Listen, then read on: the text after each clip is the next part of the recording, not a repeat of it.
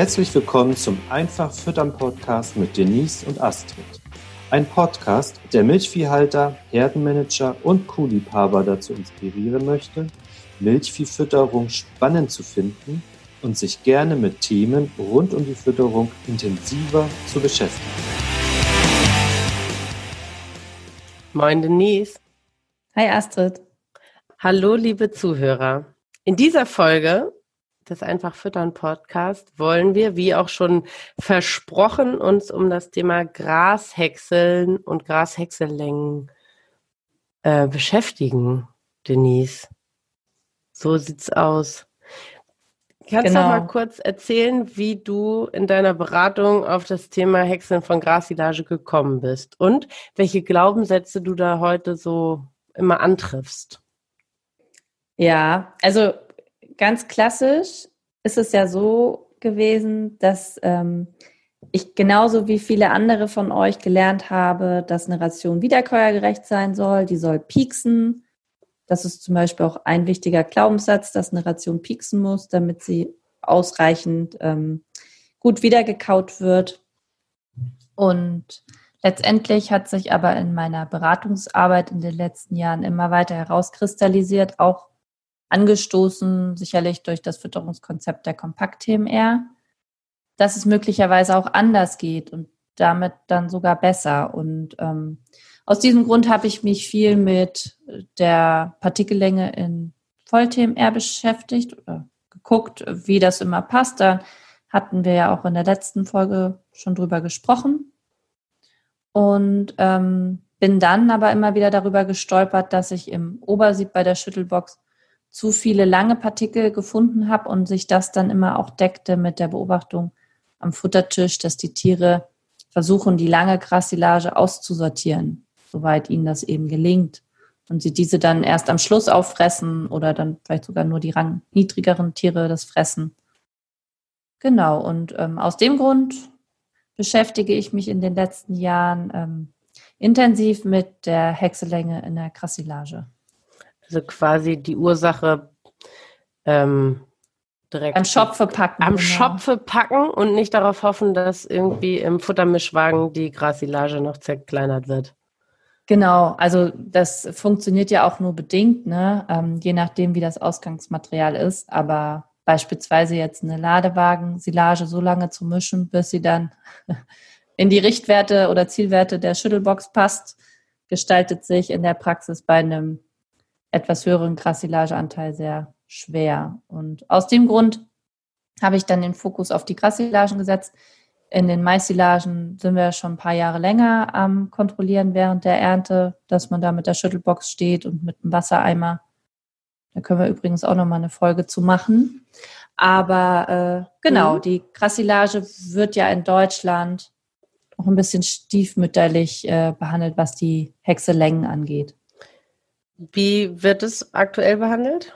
Wie lang sind die Hexelängen, wenn man nicht vorher mit dem Lohnunternehmer drüber spricht?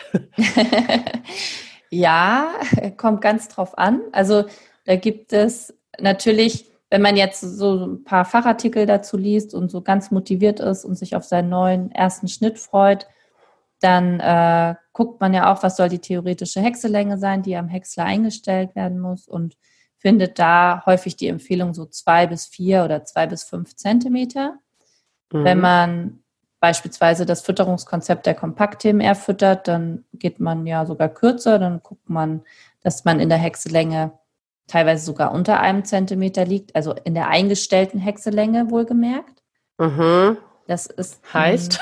ja, es ist halt ganz wichtig, ähm, dass einem bewusst ist, dass die theoretischen Hexelängen sich stark unterscheiden und zwar von Häcksler zu Häcksler und auch von Fahrer zu Fahrer. Natürlich auch das Ausgangsmaterial ähm, ja, wirkt sich da direkt aus. Also Fakt ist einfach, ich kann nicht sagen, ähm, ich möchte jetzt auf theoretische Häcksellänge von zwei Zentimetern häckseln und habe dann drei Häcksler, sage denen das und gehe davon aus, dass ich das Ziel erreiche. Also das wäre schon sehr ungewöhnlich. Also in der Praxis ist es einfach so, dass die Häcksler ganz unterschiedliche Arbeiten verrichten und äh, unterschiedliche Ergebnisse dabei rauskommen. Und das hängt eben auch damit zusammen, wie viele Messer sind verbaut im Häcksler, wie ist der eingestellt, wie gut kennt sich der Fahrer damit aus und wie gut lässt sich auch das Häckselmaterial am Ende überhaupt häckseln.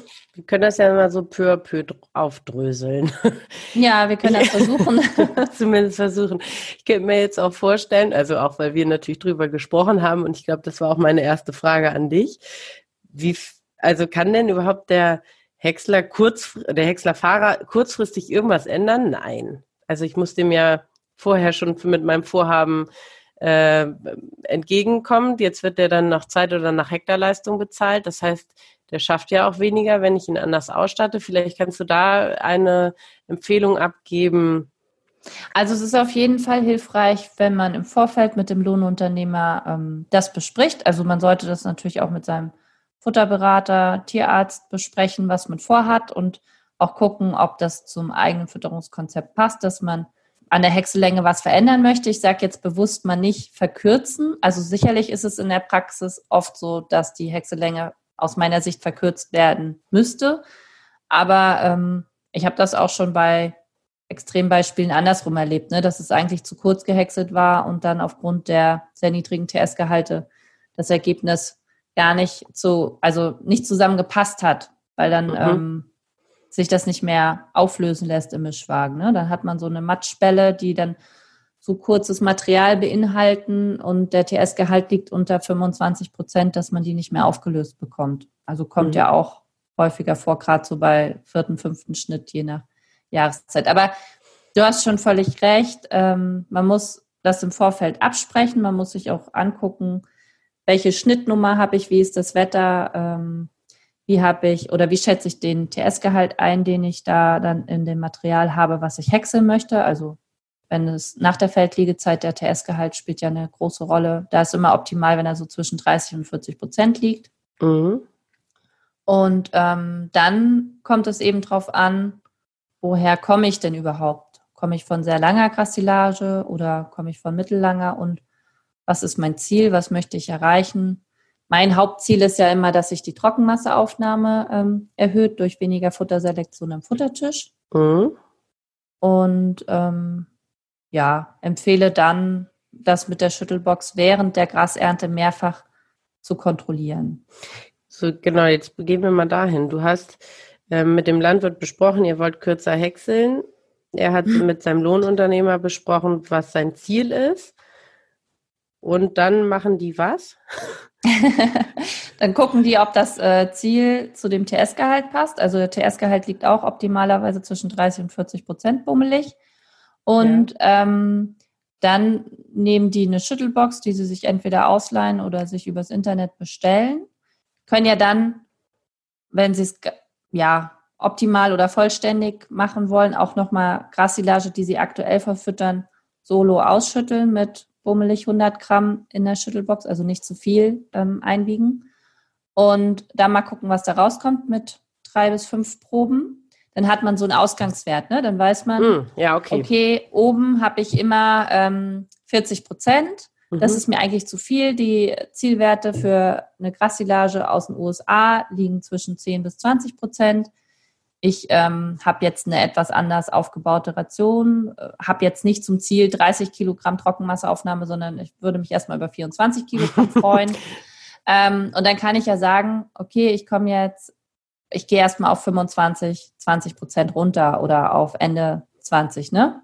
Guck, wie gut und, ich damit zusammen äh, zurechtkomme dann. Genau, guck, was sich an der Futteraufnahme verändert, ob die dann wirklich höher auch bei mir in der Herde ausfällt oder ob die Frau Völker Quatsch erzählt hat. und ähm, ja, orientiere mich dann so ein bisschen am Obersieb, weil ich habe es bisher noch nicht geschafft und ich habe jetzt ja schon zwei ähm, Workshops gehabt, wo wir neben der Grünlandbegehung auch den Termin zum Häckseln äh, gemeinsam vor Ort auf dem Betrieb absolviert haben. Du mit einem Kunden oder du als Kurs mit vielen nee, Kunden? Nee, ich immer, also genau, es war ein Kurs jeweils okay, und ja. ähm, da waren aber nur eine bestimmte oder eine geringe Anzahl von Betrieben mit bei, damit ich es dann schaffe, zum Schnitttermin auch überall einmal hm, hinzufahren und ja. mir das anzugucken. Und dann aber wirklich vor Ort auf dem jeweiligen Betrieb und weil die anderen aber ja teilweise parallel dann fahren, können wir dann nicht als Gruppe da aufschlagen, was sicherlich Okay, aber auch in ja. Zukunft nochmal interessant wäre.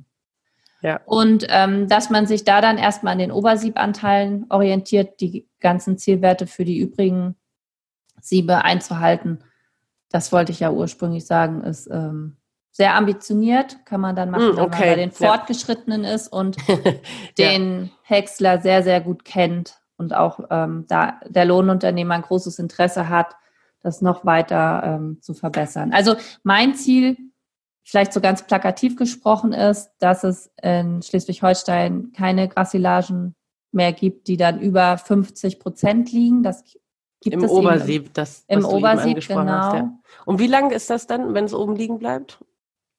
Du meinst, was da für eine theoretische Hexe Ja. hinterlegt ist? Ja, Ja, das ist ganz so unterschiedlich. Ne? Okay. Also meistens heißt das Standardeinstellung. Okay. Stumpfe Messer und halber Messersatz.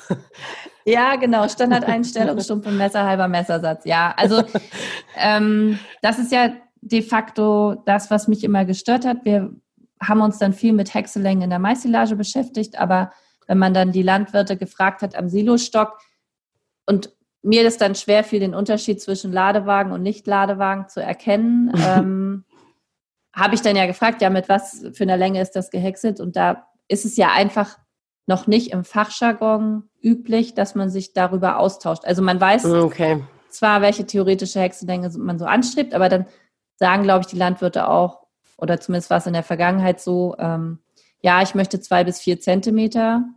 Und das ist aber eben eine ganz, ganz große Spannbreite. Also, und das findest du nur beim Schütteln raus. nee, das sehe ich oder- auch schon so. Okay, Wenn's ja, schlecht mit ist. deiner Erfahrung. Ja, genau. Ja.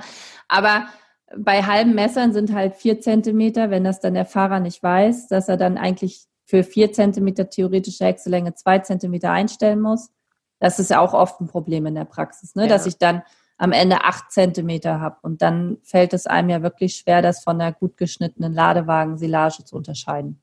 Und die Häcksler sind ja aber sicherlich einfach auch, also unterschiedliche Fabrikate und unterschiedliche Genau. Einstellungsmöglichkeiten. Ja. Und ähm, wie viel kann, also kann der Häckslerfahrer denn dann während der Ernte noch ändern? Weil der kann ja nicht plötzlich dann noch die anderen, die fehlenden Messer einbauen. Nee, das kann er nicht. Also was schwierig ist, ist dann, wenn man so sagt, man will ganz kurz, ne? Also wenn man das Ziel hat, man geht jetzt wirklich auf Obersiebanteile zwischen 10 und 20 Prozent. Das ähm, schaffen viele Häcksler tatsächlich nur, indem sie ähm, den vollen Messersatz verbauen, sogenannte Biogas-Häcksler. Würde ich jetzt jemanden nicht empfehlen, der sich da noch nicht intensiv mit beschäftigt hat. Also Okay. wenn ich das jetzt schon zwei, drei Jahre gemacht habe und ja. Schneller, weiter, höher. ja, gut, der Betrieb kommt Dann- damit zurecht, sagen wir Ja, mal. genau. Futteraufnahme ist gestiegen und ich will jetzt noch mal mehr ausprobieren, was da noch so geht. Oder ich habe jetzt einen Schnitt, bei dem ich das ausprobieren will.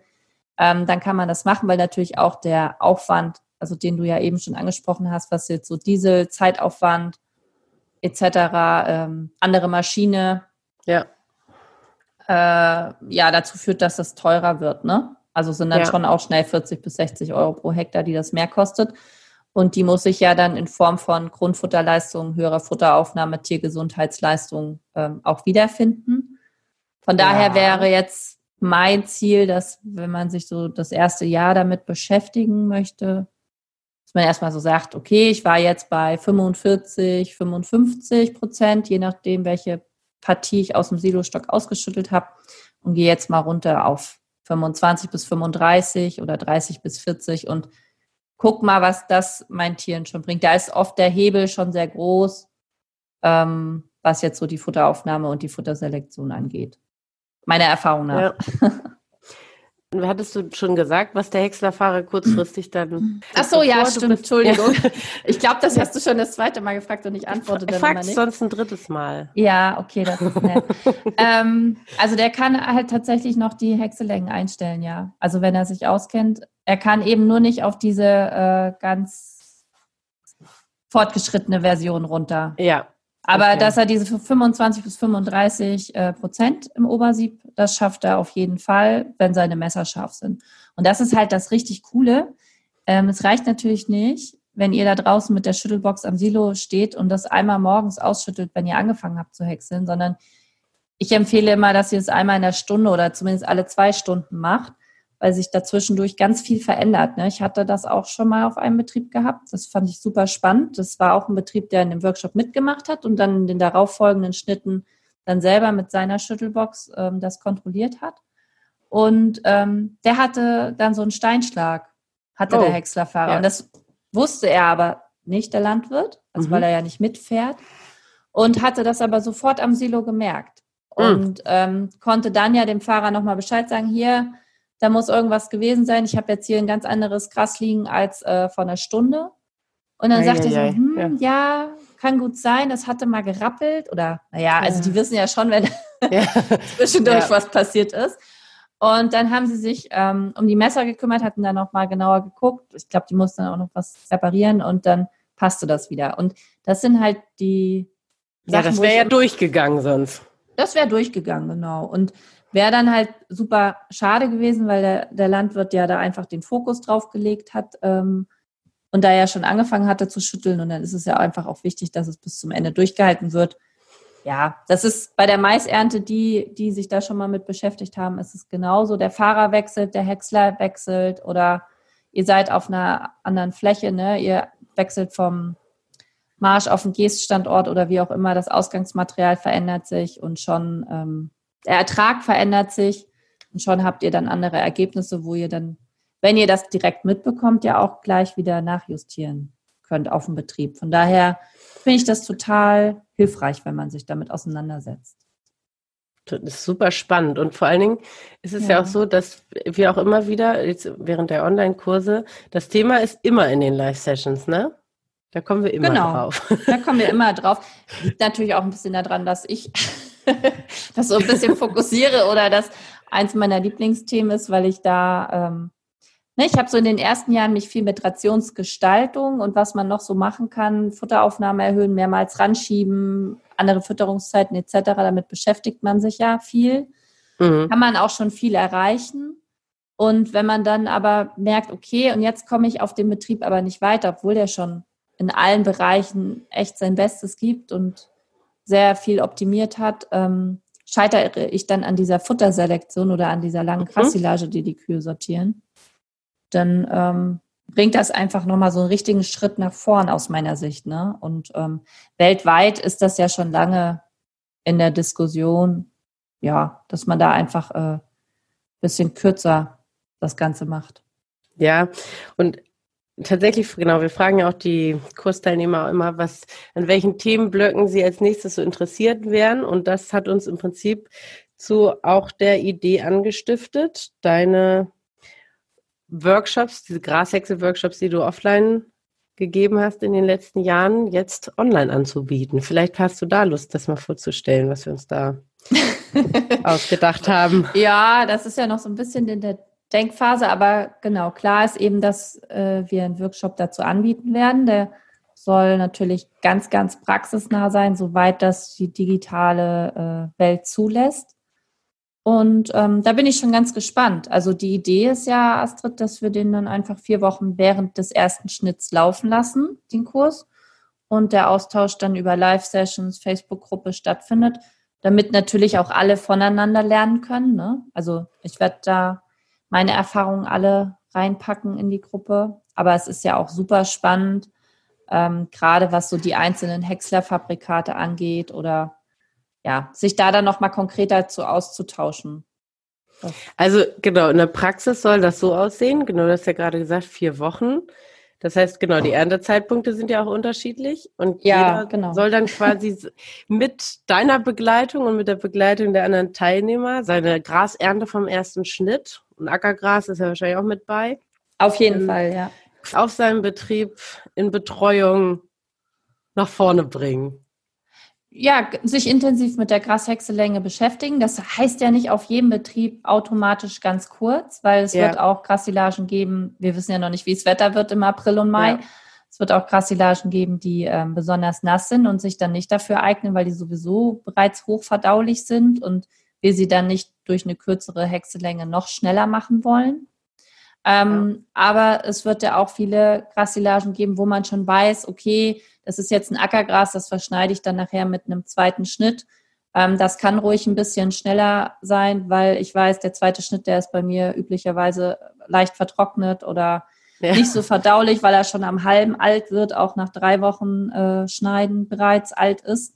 Ja. Und ähm, genau, das werden wir da versuchen, alles in der Gruppe dann direkt vor Ort mit äh, zu betreuen und genau, vor allen Dingen den Austausch im gesamten deutschsprachigen Raum. Also das ist ja das Spannende. Das ist das richtig Spannende. Äh, zu haben und nicht jetzt nur vor Ort, was dann so die Fahrtkilometer hergeben, weil da hat man ja einfach äh, nicht die Möglichkeit, überall gleichzeitig zu sein. Und ich glaube, das ja. Ist ja das, was jetzt hier die neuen Medien, die wir ja doch auch schon sehr gut genutzt haben und manchmal selbst noch überrascht sind, was dadurch alles möglich ist, bei dem neuen Kurs dann auch nutzen wollen. Und ja. wenn das gut klappt, dann machen wir das analog zum Maishäckseln auch, ne? Ja. Welche Elemente sind alle? Du hattest schon gesagt, Facebook-Gruppe, klar für den Austausch, Live-Sessions, damit Fragen gestellt werden. Dann gibt es natürlich Kursvideos, ja, wo du dein Erfahrungswissen schon mal vorab, auf was sie zu achten haben und so, ne? Ja, dass man zumindest schon mal die Hauptstolpersteine angesprochen hat, die sie genau. berücksichtigen sollen. Und, Kursbuch ähm, gibt es. Ja. Ja, super spannend. Ich freue mich da total drauf. Also, weil ich glaube, das wird super spannend. ja, ich bin auch gespannt, auch auf die ähm, Erkenntnisse, die dann die Teilnehmer haben. Und ich bin mir ganz sicher, dass es eben auch jedem ganz viel bringt, weil das in der Vergangenheit immer so war, dass auch dieser Grasworkshop oder überhaupt das Thema, wenn man sich damit näher auseinandersetzt, ähm, einem immer noch viele Aha-Effekte bringt. Und wenn es nur der ist, dass man da intensiv drüber spricht, welche ähm, Häckselänge man haben möchte, angepasst an das Ausgangsmaterial, weil das ist ja letztendlich mein Ziel und äh, nicht einfach nur Standardeinstellung X, also die man dann noch nicht mal genauer kennt. Ja. Und was erreicht der Landwirt für sich, für, seine, für seinen Betrieb, für seine Kühe, wenn er den Kurs mitmacht? Na, Ziel ist ja, dass er sich intensiv ähm, mit der Hexelänge auseinandersetzt und somit besser abschätzen kann, welche Hexelänge zu seinem Fütterungskonzept passt. Ne? Also dass er dann auch vor Ort ähm, mit seinem Futterberater das vielleicht schon häufiger thematisiert hat, dass Futterselektion immer wieder ein Thema ist, weil die Tiere eben nicht die Grassilage gleichmäßig mit auffressen. Und ähm, das, was ich damit meistens erreiche auf den Betrieben, ist ja, dass die Trockenmasseaufnahme steigt und damit ja die Grundfutterleistung sich in der Regel verbessern lässt, aber dann eben auch die Tiergesundheit. Ja. Ja, und Milchleistung zieht natürlich automatisch hinterher, aber ja, das heißt ja hier Kühe gesund füttern und deswegen setze ich da jetzt mal nicht so den Fokus drauf. Setzen wir voraus, aber, dass alle wissen, dass sie damit Geld verdienen können mit den Tipps. Ja, genau. Okay, gut. Ja, cool. Ich bin gespannt. Dann ja. hören wir uns nächstes Beim Mal wieder. Mal. Genau. Bis okay. dahin. Tschüss. Tschüss.